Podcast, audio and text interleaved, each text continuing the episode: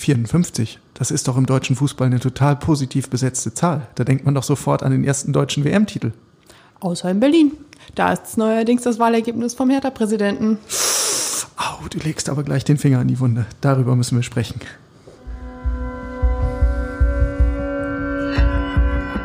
Immer härter. Der Podcast der Berliner Morgenpost.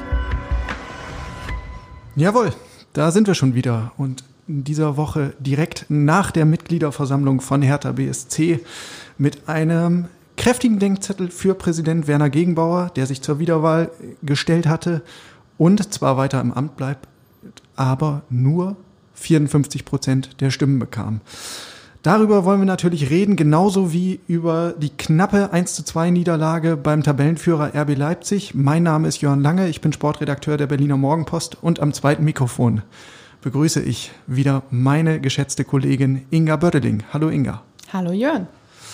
Na, dann wollen wir mal gleich in Medias Res gehen. Äh, die Mitgliederversammlung, alles neu, wie so oft in Corona-Zeiten, schon wieder ein erstes Mal. Die Veranstaltung fand wegen der Hygienebestimmungen im Freien statt. Anders wäre es gar nicht möglich gewesen. Und Hertha hatte sich einen äh, passenden und würdigen Ort ausgesucht, nämlich die Ostkurve des Olympiastadions. Und das war tatsächlich ein sehr ähm, anschauliches Setting. So anschaulich, dass bei Hertha einige Verantwortliche gesagt haben, hm, machen wir doch jetzt einfach immer dort. Ähm, aber es ging natürlich weniger um, ähm, um dieses ganze Drumherum, sondern in erster Linie um Inhalte. Äh, allen voran um die Präsidiumswahl und die Wahl des Präsidenten. Ähm, Inga, du hast dir im Nachhinein auch die Rede von Werner Gegenbauer noch angeschaut, die er vor dem Wahlgang gehalten hat. Hat er dich überzeugt? Hat er dich irgendwie äh, packen können? Ich bin jetzt gleich wieder am Anfang, die die, die bösen, bösen Sachen sagen muss. Aber ich war jetzt nicht so richtig gepackt. Also wäre ich Hertha-Mitglied, hätte mich das jetzt irgendwie nicht so richtig davon überzeugt, was ich da, wo ich da mein Kreuzchen machen soll. Ähm, mir fehlte, also ich, ich sag's mal so, der Funke ist nicht so richtig übergesprungen. Und äh, was vielleicht damit zusammenhängt, dass es keinen Gegenkandidaten gab, dass es wirklich einfach nur eine Ja-Nein-Entscheidung war. Aber ähm, die Emotionen waren jetzt nicht so riesengroß, als dass man sich jetzt sagte, dieser Mann hat eine Vision mit dem Verein und äh, das wird eine ganz große Zukunft. Ja, habe ich im Stadion ähnlich empfunden, muss ich sagen. Ähm, wobei man natürlich auch zugeben muss, Werner Gegenbauer ist jetzt auch in der Vergangenheit nicht als der feurige Redner in Erscheinung getreten. Ähm, trotzdem, ich hatte so ein bisschen das Gefühl, er macht es sich ein bisschen einfach, so nach dem Motto, ich bin doch seit 2008 hier Kinder, ihr wisst doch alle, wer ich bin und wofür ich stehe. Ähm, da hätte ich mir durchaus vorstellen können, dass man ja noch ein bisschen pointierter, ein bisschen leidenschaftlicher ähm, sich gibt. Ähm, bei einer der zurückliegenden Veranstaltungen, ich glaube vor einem Jahr, hat er mal eine sehr feurige Rede gehalten.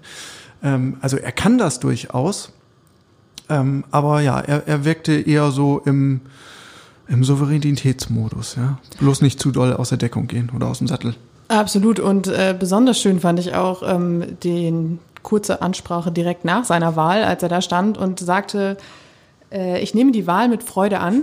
Das hat er seinem Gesicht nur noch nicht verraten, ja. weil es war so ähm, einstudiert, so, ja, der Satz steht jetzt auf meinem Zettel, dann sage ich den jetzt nochmal. Klar, das Ergebnis war auch nicht äh, sonderlich äh, zur überschäumenden Freude geeignet, aber ähm, ja, es war jetzt auch irgendwie, es war schwierig. Ja. Er hat sich äußerlich jedenfalls wenig anmerken lassen. Ich konnte sein Gesicht im Moment der, der Verkündung auch nicht sehen. Ähm, aber ich bin mir sicher, er hat sich das auch anders vorgestellt. Also vorab waren sich auch viele Kollegen eigentlich einig, ähm, da kann nicht viel schiefgehen, zumal es keinen Gegenkandidaten gab. Ähm, und das war jetzt schon, ja, eine kräftige Ohrfeige eigentlich für den, für den Präsidenten ähm, und ein klares Signal dafür, dass die Mitglieder mit der Führung des Clubs nicht zufrieden sind. Ich habe mich noch gefragt, was passieren würde, wenn äh, oder was passiert wäre, wenn man Michael Preetz hätte wählen müssen. Ja, gute Frage, gute Frage. Ähm, womit wir eigentlich ja auch schon bei, bei den Gründen sind oder bei der, bei der Suche nach den Ursachen für dieses Ergebnis. Ähm, und eine Sache, die halt ähm, immer wieder zur Sprache kommt und auch ähm, von, von einem Mitglied am Mikrofon vehement geäußert wurde, ist halt diese, ja, dieses Empfinden des Stillstands, der Stagnation, äh, allen voran sportlich. Und da ist der Verantwortliche natürlich der Manager, der Geschäftsführer Sport, Michael Preetz, so, und äh, der ist nun mal niemand, der ins Amt gewählt wird, sondern der wird äh, bestimmt. Ähm, aber weil Werner Gegenbauer bis jetzt mehr oder weniger bedingungslos zum Manager gestanden hat und seine schützende Hand über ihn gehalten hat, ähm, zeigt dieses Wahlergebnis im Grunde auch, ähm, ja, richtet sich so ein bisschen gegen den Manager. Ne? Ja, vor allen Dingen ist es ja auch immer einfacher, äh, unzufrieden zu sein mit den Personalien, die man selbst nicht äh, bestimmen kann. Und äh, von daher ist ihnen wahrscheinlich jetzt nach zwei, drei Jahren klar gewesen, also den Mitgliedern, dass sie nur so ein Zeichen setzen können. Und äh, ja, ich denke, dass da in den nächsten Monaten genau geguckt wird, wie die Arbeit weiterläuft. Ja. Also nochmal kurz zur Einordnung und Orientierung. Ähm, Im Olympiastadion waren trotz der herbstlichen Temperaturen gut 1000 Mitglieder vor Ort ähm, und auch gut 1000 haben gestimmt. So an, und am Ende reicht es dann nur zu 54 Prozent. Ähm, dieses Gefühl der Stagnation ist vielleicht der eine Faktor, der ganz entscheidend ist. Ein anderer ist, wenn man sich so umhört, ähm, dieses ganze Thema Investoreneinstieg, ähm, wo, wo nach wie vor große Skepsis existiert. Auch das kam bei einigen Wortmeldungen nochmal zum Tragen, ähm, dass ja Befürchtungen da sind, dass Hertha irgendein ähnliches Schicksal ereignet wie vielleicht 1860 München mit Hassan Ismaik, wo, wo dieses Investorenkonstrukt ziemlich in die Hose gegangen ist. Ähm, genau, und da geht's zum einen eben um diesen Grundsatzkurs. Ähm, darf man sich als Fußballverein überhaupt mit einem externen Investor einlassen? Und zum anderen dann auch nochmal um diese Personalie Lars Windhorst, der jetzt ähm, wirklich kein völlig unbescholtenes Blatt ist, sondern dem ja immer noch dieser Ruf anhängt, er ist ein etwas, ja, nicht immer hundertprozentig seriöser Finanzjongleur. Und ähm, diese Kombination, die schürt nach wie vor Skepsis unter den Mitgliedern. Lars Windhaus war wahrscheinlich nicht da, weil es ja die normale Mitgliederversammlung war, aber er schwebte offensichtlich trotzdem über allem, oder? Ja, also äh, der ist jetzt auf jeden Fall untrennbar mit Hertha verknüpft seit über einem Jahr und sorgt ja auch immer für wieder für Gesprächsthemen. Wir hatten das hier im Podcast auch häufig genug. Ähm, ja, und vielleicht ähm, sind die Zweifel auch ein bisschen dahingehend, ähm, dass, dass die Mitglieder nicht so ganz den Worten des Präsidenten trauen, der ja immer wieder betont, auch nochmal unmittelbar vor der MV, ähm, wir haben hier das Sagen. Das war auch nochmal eine Kernbotschaft ähm, in seiner Rede im Olympiastadion. Wir sind der Komplementär, wir haben das Sagen, egal wie viele Millionen Herr Windhorst hier jetzt reingebuttert hat. Ähm, und auch das scheinen ihm nicht alle Mitglieder abzunehmen. Ich muss ehrlich sagen, ich langsam auch nicht mehr, weil ähm, wir haben da letzte Woche auch schon drüber gesprochen. Dieses ständig sich bemüßigt fühlen, es zu wiederholen, finde ich zeigt auch, dass man vielleicht die, die, ja, die Worthoheit hat, aber offensichtlich dann doch irgendwie nicht die Handlungsvollmacht. Weil wenn man immer wieder sagen muss, aber ich habe das Sagen, hat man es dann vielleicht ja doch nicht so richtig. Gieß ruhig noch ein bisschen Öl ins Feuer, liebe Inga. Ist ja nur mein Eindruck. ähm, es gab noch ein paar weitere Wahlen ähm, und die fielen aus Sicht von Werner Gegenbauer so, naja, mal gut, mal schlecht aus. Was ihm gefallen haben dürfte, ähm, ist die Wahl des Vizepräsidenten. Da hat sich Thorsten Manske durchgesetzt. Äh, für den hatte sich Werner Gegenbauer ähm, klar ausgesprochen. Die beiden ähm, arbeiten ja schon länger zusammen. Und es hatte kurz vor der MV relativ überraschend einen Gegenkandidaten gegeben, nämlich Christian Wolter, der dem einen oder anderen vielleicht bekannt ist. Aus dem Kontext des Hertha-Dampfers, also da ist er mit Ingmar Pering ähm, derjenige gewesen, der ähm, diese Aktie, diese Schiffsaktie ausgegeben hat und ja eben dieses Hertha-Schiffsprojekt vorantreibt was aber äh, bislang nicht besonders erfolgreich verlaufen, verlaufen ist. So, und der hat seinen Hut in den Ring geschmissen, hat sich ähm, quasi als, als Mann des Volkes gegeben und gesagt, ähm, Vereinsleben, Vereinskultur, Tradition, das sind meine Themen, ähm, die möchte ich gerne stärken bei Hertha. Ähm, aber es gab äh, schon äh, in der anschließenden Fragerunde sehr viel Skepsis. Und so war dann auch das äh, Wahlergebnis letztendlich relativ eindeutig. Ähm, die Mitglieder sind Gegenbaus Empfehlung gefolgt, haben Manske gewählt. Eine andere äh, Geschichte dürfte dem Präsidenten weniger gefallen, nämlich die Wahl der einfachen Präsidiumsmitglieder. Da hatte er nochmal äh, die Werbetrommel gerührt für Klaus Teichert, der ja noch der Stadionmanager von Hertha BSC ist. Und Klaus Teichert hat es im ersten Wahlgang nicht geschafft ins Präsidium. Hat Hertha jetzt ein neues Stadion abgewählt? ja, vielleicht. Also da, darüber müssen wir nachher nochmal gesondert ähm, diskutieren. Aber es war so, dass ähm, tatsächlich im ersten Wahlgang nicht genug Präsidiumsmitglieder gewählt wurden und dann musste es einen zweiten Wahlgang geben. Also da wurde es dann nochmal zittrig für Teichert, aber auch da hat es nicht gelangt. Ähm, er bleibt außen vor. So, und äh, in der Praxis heißt das, Klaus Teichert ist nur noch bis Jahresende als Stadionmanager angestellt, ähm, dann geht er in Ruhestand. Und der Plan war eigentlich, er geht dann ins Präsidium, kümmert sich da auch weiter dann ähm, als Präsidiumsmitglied um das Thema ähm, eigene Arena. Daraus wird jetzt nichts. Und äh, du, du, du hast es angeschnitten. Ähm, ja, wer macht's denn dann? Federführend wird's bei Ingo Schiller äh, beheimatet sein, dem Finanzgeschäftsführer, und ein neues Präsidiumsmitglied, Per Mock Stürmer, Stümer. Per Mock Stümer ähm, wird sich der Aufgabe auch noch annehmen. Aber Werner Gegenbauer hatte da natürlich äh, klar im Blick, Klaus Teichert soll das bitte weiter mit vorantreiben. Ähm, und das wird sich jetzt zeigen, ob das ähm, wirklich ein Nachteil für Hertha wird oder vielleicht sogar ein Vorteil, weil, das haben wir in der Vergangenheit auch immer wieder herausgefunden, im Berliner Senat, in der Berliner Politik genießt äh, Klaus Teichert einfach nicht den besten Ruf. Und neue Impulse, neue Ideen sind ja manchmal auch gar nicht so schlecht für ein Projekt, das und seien wir ehrlich, dieses Projekt ist etwas eingefahren mittlerweile, ähm, einfach sich irgendwie in einer Sackgasse befindet. Vielleicht hilft's ja. Ja, genau. Manchmal tut neuer Input gut. Das gilt vielleicht auch fürs, fürs Präsidium insgesamt, also für die einfachen Präsidiumsmitglieder. Ähm, da sind zwei Kandidaten ausgeschieden, die bislang im Präsidium waren. Zum einen der äh, eben schon angesprochene Christian Wolter, also der ist in die Offensive gegangen und hat dann aber eine ziemliche Bruchlandung ähm, erlebt. Er ist nicht nur nicht Vizepräsident geworden, sondern auch nicht erneut ins Präsidium gewählt worden. Und Marco Wurzbacher hat auch den ähm, erneuten Einzug verpasst. Ähm, der war ja ursprünglich so ähm, ein Mann aus der Fanszene und ähm, auch da gab es relativ klare Kritik aus äh, von Seiten der der aktiven Fanszene so nach dem Motto er, er hätte sie so ein bisschen verraten ähm, das was er womit er damals angetreten wäre ja ähm, quasi für Fanbelange einzutreten und den Dialog zu, zu fördern, das hätte er alles nicht wahr gemacht und ähm, ja, dafür hat er jetzt gewissermaßen die Quittung bekommen an der Wahlurne.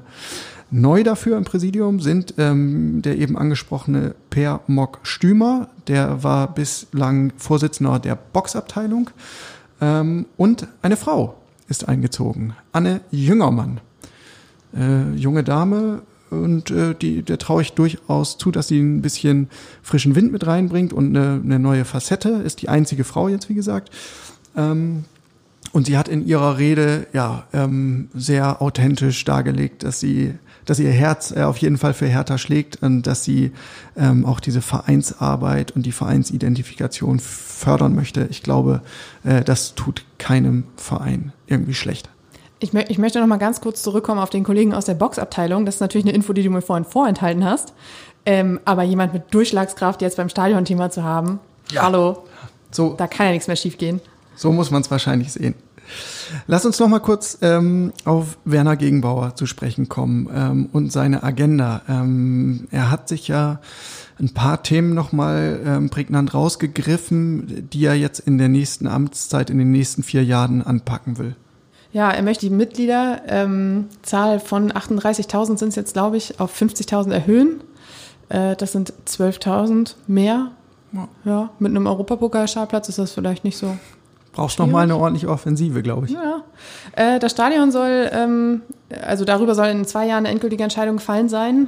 Äh, und ähm, die Einnahmesituation soll sich verbessern, weil, wie ich gesehen habe, oder wenn ich es richtig verstanden habe, ist es ja so, dass Windhorst nicht noch mehr Geld reinpumpt. Die letzte Tranche ist gefallen quasi. Ähm, irgendwie muss der Kader ja auch weiterhin finanziert werden und äh, das soll abgesichert werden. Und er hat ähm, das war neulich die große Meldung, den Carsten Schmidt installiert. Oder er wird, glaube ich, ab Dezember oder wann? Genau, also der, Entscheid ist schon gefallen ähm, und ab 1. Dezember tritt er sein Amt an, dann als Vorsitzender der Geschäftsführung. Oder auch als Aufpasser der Geschäftsführung. Ah, Ketzerisch. Bin ich schon wieder zu Ketzerisch. böse? Okay. Nee, aber tatsächlich ähm, hat, hat Werner Gegenbauer das nochmal so ja, ein bisschen eingeflochten in seiner Rede. Also Stärkung der Einnahmesituation ist natürlich ein ganz essentielles Thema. Das gab es ähm, an anderen Standorten mit Investoren ja auch. Ich erinnere mich an Hoffenheim, wo es dann hieß, ja, wir müssen jetzt auch irgendwie ähm, selbst unser Geld generieren und müssen uns halt irgendwie aus der Abhängigkeit von, von Dietmar Hopp ähm, ein bisschen befreien und lösen. So, und äh, genauso ist der Plan bei Hertha natürlich auch. Also dieses ganze Investment von Lars Windhorst ist ja im Grunde nichts anderes als eine äh, sehr, sehr üppige Anschubsfinanzierung.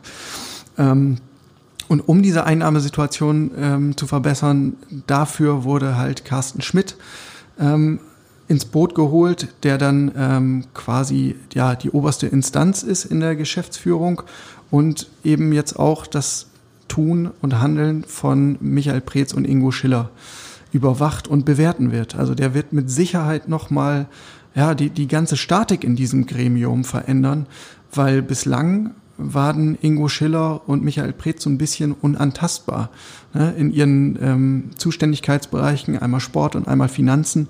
Da hatten sie halt ähm, unangefochten das, das Sagen. Und ähm, vielleicht war das einfach auch so ein, ein Setting, das nicht unbedingt ja, leistungsfördernd ist, sage ich mal. Und ähm, das ist äh, letztendlich ja in jedem Unternehmen so. Wenn da auf einmal eine neue starke Führungspersönlichkeit ist, auch jemand, der ähm, mit einem entsprechenden Selbstvertrauen ausgestattet ist und äh, ein paar Orden am, am Revers hat, ja, und ein bisschen was vorzuweisen hat aus dem Geschäftsleben, dann kommt da wahrscheinlich nochmal frischer Zug rein. Und Gegenbauer hat gesagt, diesen ganzen Prozess jetzt zu begleiten und zu moderieren, das wird auch nochmal eine Kernaufgabe sein für ihn. Ähm, und ja, ich, ich denke, das wird nicht ganz einfach, weil die bisherigen Platzhirsche müssen sich jetzt einfach mit einem, mit einem neuen Alpha-Tier auseinandersetzen. Ist das vielleicht auch so ein ganz kleines bisschen irgendwie ein Eingeständnis oder eine Reaktion auf die dann doch äh, allgemeine Unzufriedenheit äh, mit Führungsduo Preetz und Co., dass man sagt, wir bringen da jetzt einen neuen Mann rein, um halt zu schauen, dass die Entwicklung vorangeht? Es ist zumindest ähm, ein, ein, klarer Beleg dafür, dass ähm, Gegenbauer nicht einfach so weitermachen will. Ne? Also diese Personalie, die kam mir jetzt bei der MV eigentlich fast ein bisschen zu kurz, aber eigentlich ist das ja der große Stellhebel, den er jetzt schon vor seiner Wiederwahl betätigt hat. Ähm, und davon erhofft er sich eine ganz krasse Verbesserung in vielen Belangen. Ähm, und deswegen finde ich diese, diese Kritik jetzt auch, ja, der Gegenbauer, der bewegt ja nichts und der hat ja seit 2008 noch nichts bewegt und das ist ja immer alte, altes Fahrwasser und das Kochen im eigenen Saft. Das kann man ihm jetzt eigentlich gar nicht mehr vorwerfen, weil ähm, da, hat man, hat, da hat man sich bei Hertha sehr viele Gedanken gemacht bei der Personalauswahl und man lässt sich diesen, diese Führungskraft natürlich auch einiges kosten. Ähm, und das wird ein, ein, ganz zentraler Posten im Club werden. Ich höre da so ein bisschen Hoffnung raus äh, bei dir, dass es äh, besser wird. Naja, also ähm, das ist natürlich jetzt irgendwie schwer zu prognostizieren, weil Carsten Schmidt auch noch nicht im Profifußball konkret gearbeitet hat. Der kommt halt von Sky aber ähm, wir, haben, wir haben das schon thematisiert hier im Podcast, ähm, was er alles vorzuweisen hat, ähm, dass er als absolut seriöser Anpacker gilt. Ähm, und ich traue ihm schon vieles zu. Inwieweit das denn alles harmoniert ähm, und inwieweit er auch vor allen Dingen für sportlichen Erfolg sorgen kann, das bleibt dann natürlich abzuwarten, weil äh, da brauchen wir auch nicht drum herum zu reden. Ne? Du kannst irgendwie Marketingoffensiven noch und nöcher machen, wenn die sportlichen Resultate nicht stimmen, dann wirst du nicht viele Leute begeistern. Ähm, und genauso gilt es halt für die allgemeine Einnahmesituation. Nur wenn du halt perspektivisch im internationalen Geschäft spielst, kannst du auch ähm, Kohle scheffeln. Und das muss härter. Äh, Einnahme ist wahrscheinlich das Stichwort. Ähm, die, der Finanzbericht von, von Ingo Schiller hat äh, ein Minus von knapp 60 Millionen aufgewiesen. Kam das für dich überraschend? Ja, also ich habe jetzt äh, vorher nicht da gesessen mit dem Taschenrechner, muss ich sagen. Ich habe mir nicht so wirklich... Schlecht vorbereitet, ja. Ja, ja in der Tat, Asche auf mein Haupt. Ähm, Genau, insofern hat mich diese Summe jetzt konkret ähm, weder positiv noch negativ überrascht. Ich habe sie jetzt einfach mal zur Kenntnis genommen und 60 Millionen, das ist natürlich kein Pappenstiel. Ähm, Ingo Schiller, der Finanzgeschäftsführer, hat das erläutert, hat gesagt, das liegt eigentlich an, an zwei Faktoren. Der eine davon, der ist äh, geplant und der andere eben nicht. Ähm, zum einen ist es so, dass Hertha sich ganz bewusst in eine Investitionsphase begeben hat. Ne? Das hat man ja in der vergangenen Saison gesehen, gerade äh, in der Wintertransferperiode. Da wurde richtig auf den Schlamm gehauen und kräftig eingekauft. Ich glaube, damals war es die, die äh, klickträchtige Schlagzeile, ähm, kein Verein der Welt hat so viel Geld ausgegeben wie Hertha BSC in der Wintertransferphase. Ähm, und so war es ja auch. Ähm, das schlägt sich natürlich nieder in der Bilanz. Und das andere ist die Corona-Pandemie, die Hertha äh, selbstverständlich genauso unvorbereitet getroffen hat wie jeden anderen Club auch, wie jede andere Branche auch. Ähm, so, und diese Mindereinnahmen durch Corona, die hat Ingo Schiller mit gut 35 Millionen Euro ähm, beziffert. In, inwieweit man das jetzt tatsächlich äh, so genau abgrenzen kann, was war jetzt äh, Investment, was, äh, was lag an Corona, ähm, da fehlen uns natürlich letztendlich die, die Insights, aber ich glaube, ähm, die Bilanz gibt eigentlich diese, diese Zahlen schon mehr oder weniger deutlich her. So, und jetzt stellt sich natürlich die Frage, muss man sich irgendwie Sorgen machen um Hertha, ähm, zumal ja die Gesamtverbindlichkeiten jetzt auch kräftig angestiegen sind ähm, auf, ich glaube, äh, rund 140 Millionen. Das ist ja nicht ohne. Ähm, Ingo Schiller sieht das relativ gelassen. Ähm, und das liegt natürlich an den Investitionen von, von Lars Windhorst. Ne? Also die letzte Tranche, die er noch schuldig ist, in Höhe von 100 Millionen Euro, die erwartet der Club jetzt. Und dann sind es ja insgesamt 340 Millionen Euro, ähm, die Hertha bekommen hat. Und äh, dadurch hat man eine sehr gute Eigenkapitalsituation und hat immer noch viel mehr wirtschaftliche Beinfreiheit als zig andere Clubs. Ähm, und insofern muss man eigentlich sagen, das Timing für diesen ganzen Windhorst-Deal, das hätte günstiger eigentlich nicht sein können.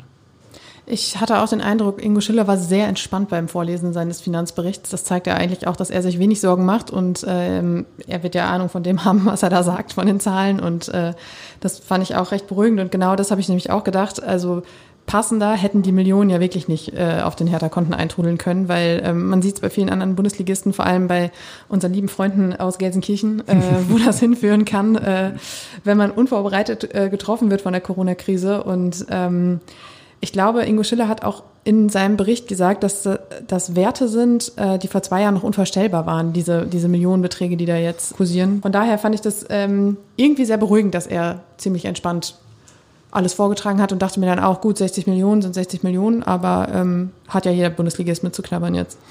Ja, Genau, und ähm, Schiller und auch Preetz betonen ja immer wieder, wir, wir wollen jetzt nicht irgendwie auf Teufel komm raus nochmal die, die Großoffensive auf dem Transfermarkt starten, ähm, also dass, dass nochmal in ähnlichem Umfang investiert wird wie im, im Januar, das ähm, steht überhaupt nicht zur Debatte momentan, sondern äh, man will mit Augenmaß wirtschaften und auch eben sich Reserven ähm, bewahren, weil sich ja im Moment auch gar nicht seriös prognostizieren lässt, wie lange beschäftigt ein Verein oder die ganze Liga denn noch diese Corona-Pandemie. Deswegen ähm, ist da jetzt erstmal Vorsicht angesagt und ähm, Ingo Schiller hat das auf Nachfrage so ein bisschen, so ein bisschen anklingen lassen. Ähm, das, das dicke Ende, das kann dann noch kommen für ganz viele Clubs in der Liga, die dann vielleicht zeitnah, von mir aus in einem halben Jahr, vielleicht in einem Jahr, ähm, richtig wirtschaftlich in die Bredouille kommen. Und er, er drückt es so ein bisschen aus ähm, im Sinne von, ähm, dass das Stichwort Solidarität, das könnte in, in näherer Zukunft nochmal ähm, eine ganz andere Bedeutung bekommen. Interessant fand ich auch äh, die Aussage, dass man jetzt die gesamte Saison ohne Zuschauer plant. Erstmal, ähm, dass wirklich so ist, dass ab, der, ab dem nächsten Spieltag quasi ohne Zuschauer geplant wird, damit man halt am Ende nicht von wahnsinnig großen Mindereinnahmen überrascht wird. Ähm, und man würde sich trotzdem gut gerüstet fühlen für das, was da jetzt kommt. Fand ich eine interessante Aussage, weil das ja wirklich eigentlich auch nochmal einen Verein in die Krise stürzen kann. Ja, aber die Investormillionen machen es möglich. Lass uns noch ein bisschen über das Sportliche sprechen, ähm, denn natürlich ist auch Michael Preetz nochmal zu Wort gekommen.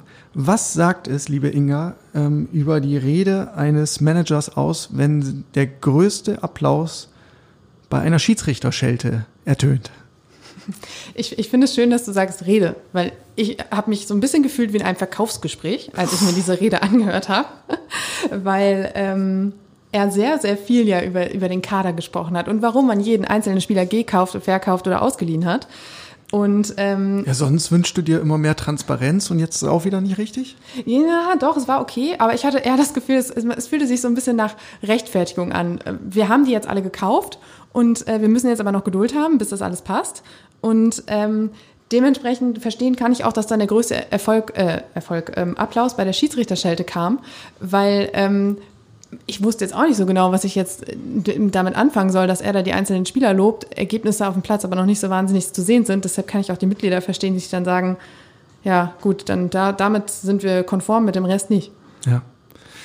Ja, trotzdem, irgendwie, ne? Also äh, Michael Preetz musste schon deutlich mehr Gegenwind aushalten auf, auf Mitgliederversammlungen. Er hat ja immerhin zwei An Abstiege zu verantworten. Ähm, und da hat's schon mal mehr geknallt. Ähm, ich glaube, dass das Echo gab's dann in erster Linie an der Wahlurne und das richtete sich dann nicht direkt gegen ihn, sondern eben gegen Werner Gegenbauer. Wir haben das schon besprochen.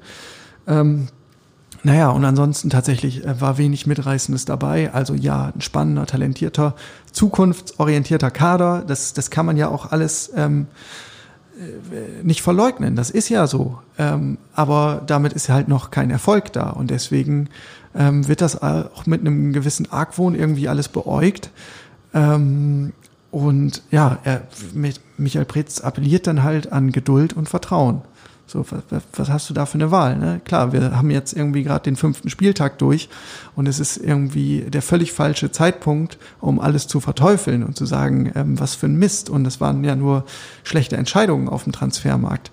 Ähm, aber genauso wenig gibt es jetzt irgendwie Anlass, irgendwie in Euphorie auszubrechen.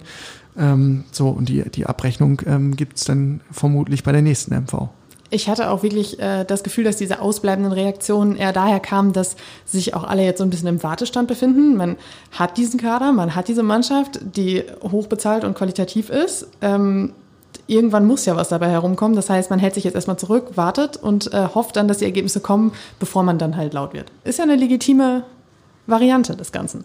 In der Tat, ja. Was gab es sonst noch? Ähm, äh, eine Mitgliederversammlung ist ja auch immer äh, wunderbar geprägt von, von ein bisschen Folklore. Also ähm, besonders gut hat mir gefallen ähm, der Vortrag ähm, der Tischtennisabteilung.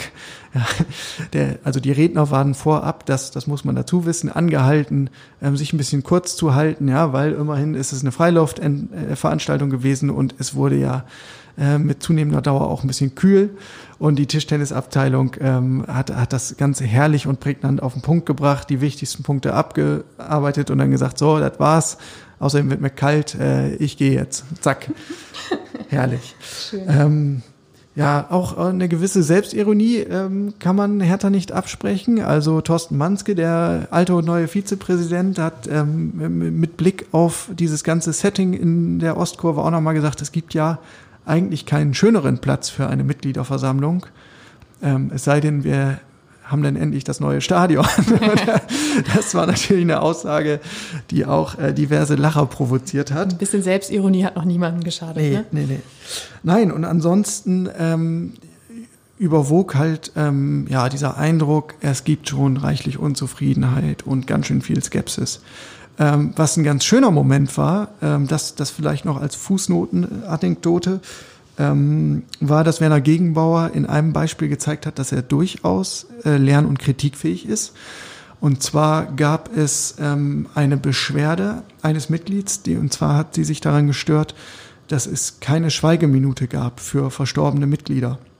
Dazu muss man wissen, das gehört zu jeder MV dazu.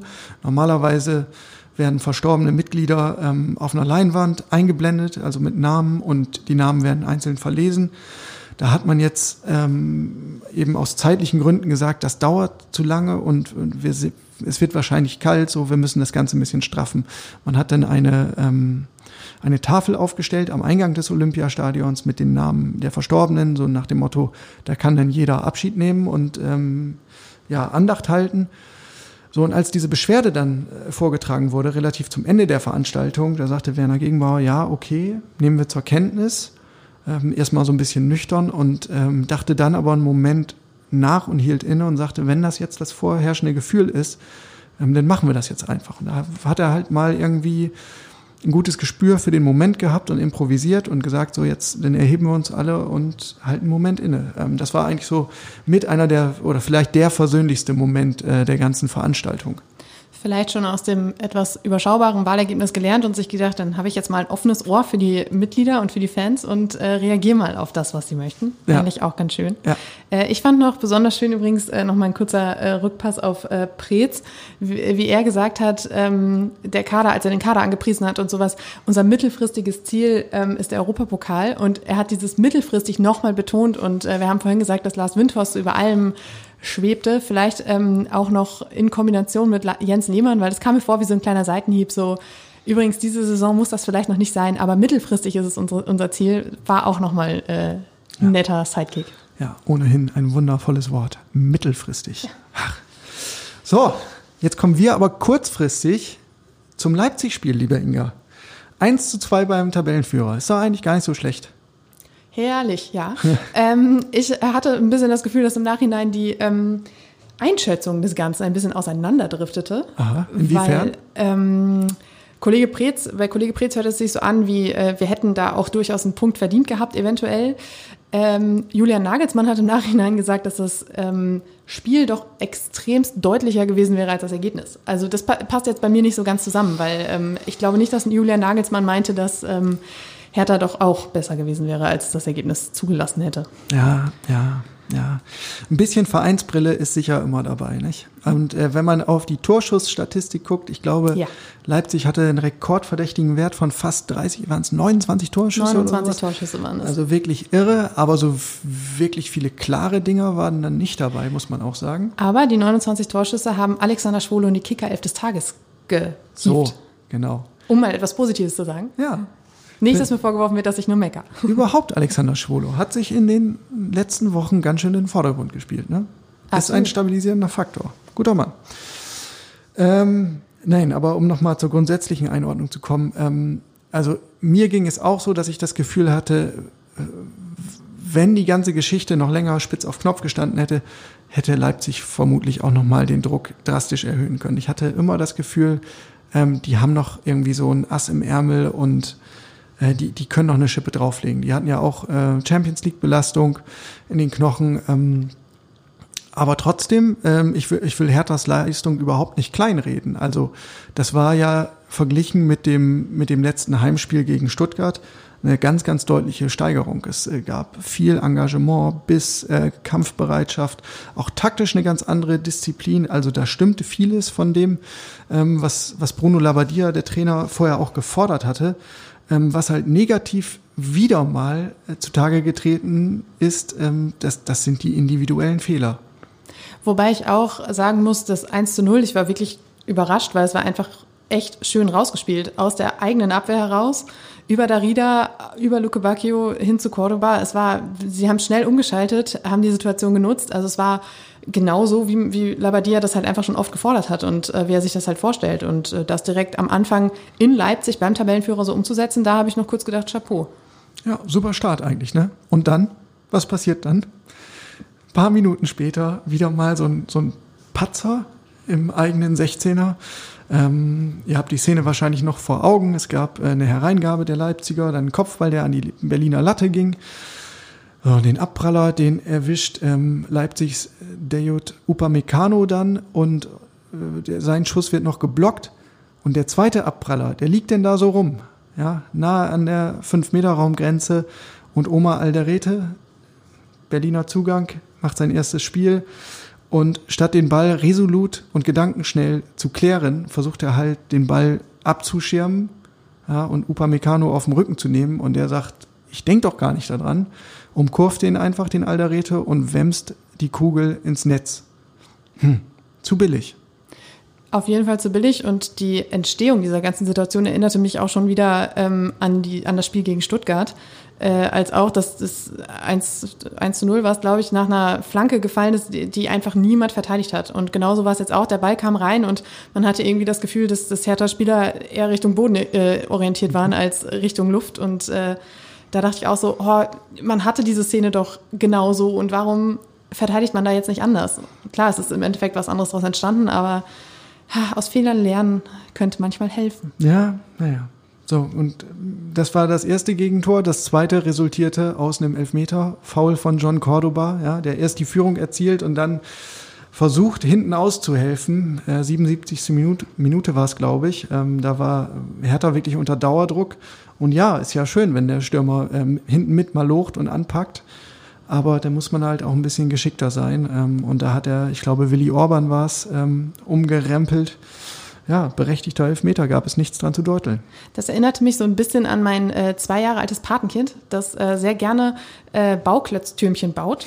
Sie schön vor sich auftürmt, sich dann umdreht und im Po umwirft. Und genau so kam mir das mit Cordoba auch vor. Vorne schön vollstreckt, 1-0, super. Hinten, äh, toll, 1-1. Danke dafür. Herrliches Bild, ja.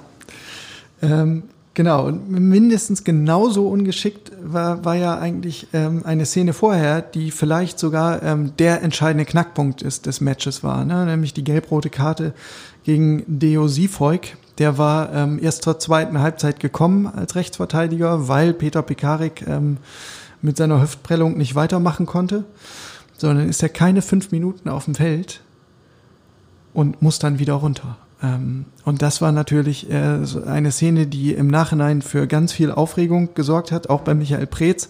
Daher kam diese besagte äh, Schiedsrichterschelte.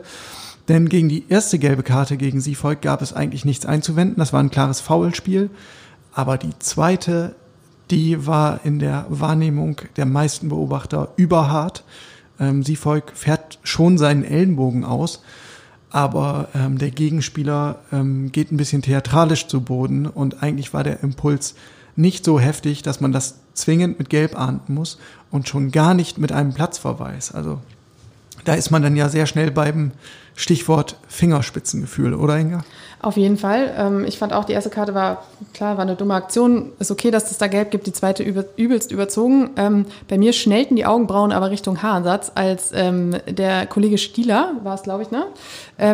Kurz vor Ende des Spiels in seine hintere Hosentasche griff und die rote Karte zog, als Jessica Gangkam an der, ich glaube, es war die eigene Torauslinie, ja. äh, den Gegenspieler zu Fall brachte und dafür rot sah. Er wusste auch selbst überhaupt nicht, was ihm da geschieht.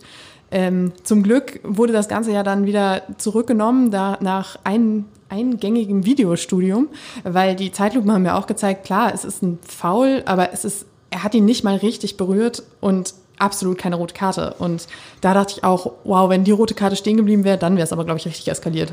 Ja, also das war dann irgendwie der, der finale Tropfen irgendwie, der das fast zum Überlaufen gebracht hat. Auch bei Michael Preetz, der ähm, reißt sich ja normalerweise zusammen und hält sich mit Schiedsrichterkritik zurück. Aber in dem Fall ähm, war es ihm wirklich nochmal ein Anliegen und er hat quasi über die eigenen Clubkanäle ähm, relativ deutliche Worte an Tobias Stieler gerichtet und ähm, hat sich ja nicht nur bei diesen größeren Entscheidungen benachteiligt gefühlt, sondern auch bei ganz vielen kleinen Bewertungen, also normalen Foulspielen. Ähm, und ja, das, das muss man schon sagen. Also da hatte Tobias Stieler definitiv nicht seinen, seinen besten Tag erwischt. Diese rote Karte gegen einen Gangkampf, da ja, fehlt einem irgendwie auch jegliches Verständnis. Ähm, auch das war ja äh, zu Beginn der Nachspielzeit. Also ähm, selbst wenn man sich dann sicher ist, das war irgendwie von mir aus ein klares Foulspiel, ähm, dann muss man in der Szene vielleicht nicht noch extra einen Platzverweis aussprechen. Sei es drum, das wurde zurückgenommen ähm, und man, man kann ja die Zahnpasta auch nicht wieder in die Tube zurückquetschen. Die Nummer ist jetzt durch und letztendlich war der Leipziger Sieg ja auch nicht unverdient. Also ähm, das, das ging schon in Ordnung und ich finde, es ist auch okay, in Leipzig zu verlieren. Ja, das ist schon ganz anderen passiert. Wichtig fände ich jetzt nur, dass man ähm, irgendwie immer an dieses, an diesen guten Auftritt auch anschließt, weil die Situation hatten wir ja schon sehr häufig. Ne? Hertha macht ein gutes Spiel gegen einen vermeintlich großen Gegner, ähm, gegen spielstarken Gegner, auch so wie gegen die Bayern neulich äh, beim knappen 3 zu 4.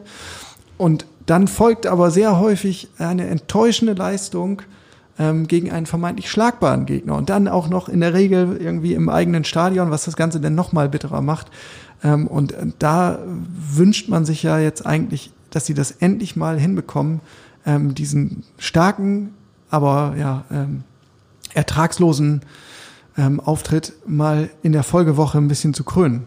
Was ich aber beruhigend und auch sehr realitätsnah fand, war die Tatsache, dass Pret sowohl ähm, direkt in seiner Schelte nach dem Spiel als auch am Sonntag auf der Mitgliederversammlung nochmal gesagt hat, dass man die Niederlage jetzt nicht auf den Schiedsrichter schiebt. Und äh, das finde ich eine gute Einordnung, weil man sieht dann, es hat auch leistungstechnisch vielleicht nicht ganz zum Sieg gereicht, aber ähm, der Auftritt hat auf jeden Fall Mut gemacht. Und ähm, was auch, glaube ich, noch Mut gemacht hat, so wie du äh, das auch schon erzählt hast, ist der Auftritt von Oma Alderete äh, in seinem Debüt. Äh, klar, der Fehler zum 1 zu 1, das ist bitter, aber ansonsten hat er schon einen ganz guten Eindruck gemacht, oder? Ja, also in meinen Augen ja. Ähm, die, dieser Lapsus beim Gegentor, klar, das war jetzt richtig Lehrgeld und das passte auch genau irgendwie in die Erwartungshaltung von Trainer Bruno Labbadia. Der hatte schon ähm, auf der PK vor dem Spiel gesagt, na ja, jetzt müssen wir mal schauen, wie schnell er sich an das Tempo der Bundesliga gewöhnt. Und das war jetzt natürlich ein Paradebeispiel. Ähm, in der Bundesliga geht's halt noch mal eine Nummer schneller zu als in der Schweiz.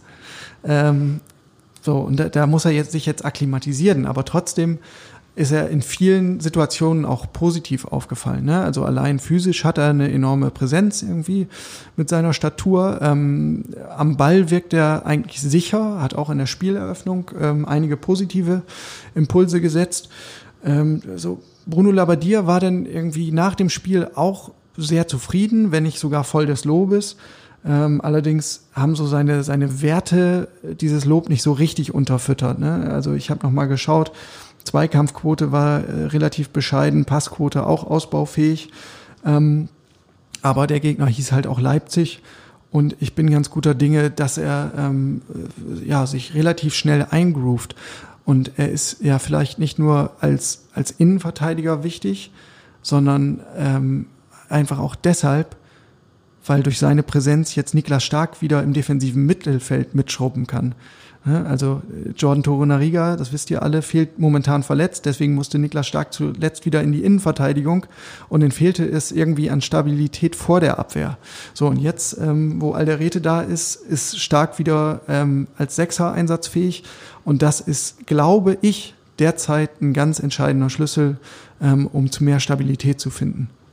Ich finde, das klingt alles so, als können wir uns jetzt langsam aber sicher Hoffnung machen, dass äh, am nächsten Wochenende vielleicht was Zählbares dabei rumkommt. Jawohl. Sonntagsspiel. Und Sonntagsspiel und dann auch noch gegen den geliebten Gegner aus Wolfsburg. Das ICE-Derby. Ja. Oh, wer hat diesen Begriff eigentlich erfunden? Furchtbar. Schrecklich. Nein, Sonntag 18 Uhr, Olympiastadion. Ähm, der VfL Wolfsburg ist zu Gast. Ähm, aktuell auf Rang 10. Auch da habe ich noch mal kurz in die Zahlen geschaut. Bislang erst einen Sieg, nämlich gegen Arminia Bielefeld. Jetzt gerade frisch errungen und davor vier Remis. Ähm, ist jetzt nicht so die prickelnde Bilanz, aber die Gegner waren auch nicht ohne. Es ging äh, gegen Gladbach und Leverkusen schon, gegen Freiburg und Augsburg, die ja auch relativ formstark sind. Ähm, was sonst noch auffällt, ist, die kriegen kaum Gegentore. Dreimal hat sie es gescheppert, aber Tore schießen können sie auch nicht. Ich wollte gerade sagen, also sie kriegen keine Gegentore, aber selbst erzielen sie auch keine. Ähm, was aber auch so ein bisschen meinen Eindruck bestätigt, sie sind so ein bisschen unterm Radar geflogen bis jetzt. Also man hat Wolfsburg in den ersten fünf Spieltagen jetzt nicht so wirklich wahrgenommen. Aber ich meine, mit, mit vier Remis und einem Sieg bist du halt auch irgendwo im Mittelfeld verschwunden. Ja, für Wolfsburger Ansprüche auch zu wenig. Ne? Also äh, da muss man ja ehrlich sein, Wolfsburg ist auf jeden Fall so ein Club, den muss Hertha eigentlich in dieser Saison hinter sich lassen. Ähm, wenn man irgendwie Richtung Europa League kommen möchte, dann dürfte Wolfsburg eigentlich mit den Mitteln, ähm, die der Club hat, äh, einer der Hauptkonkurrenten sein.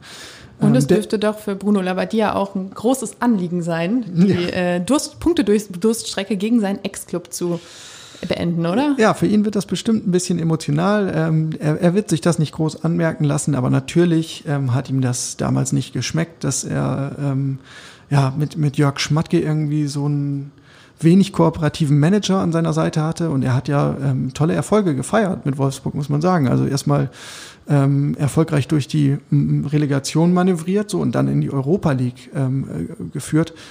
Was will man denn eigentlich mehr? Und dann ist da ein Manager, der sagt, ja, das äh, ist uns alles irgendwie nicht gut genug.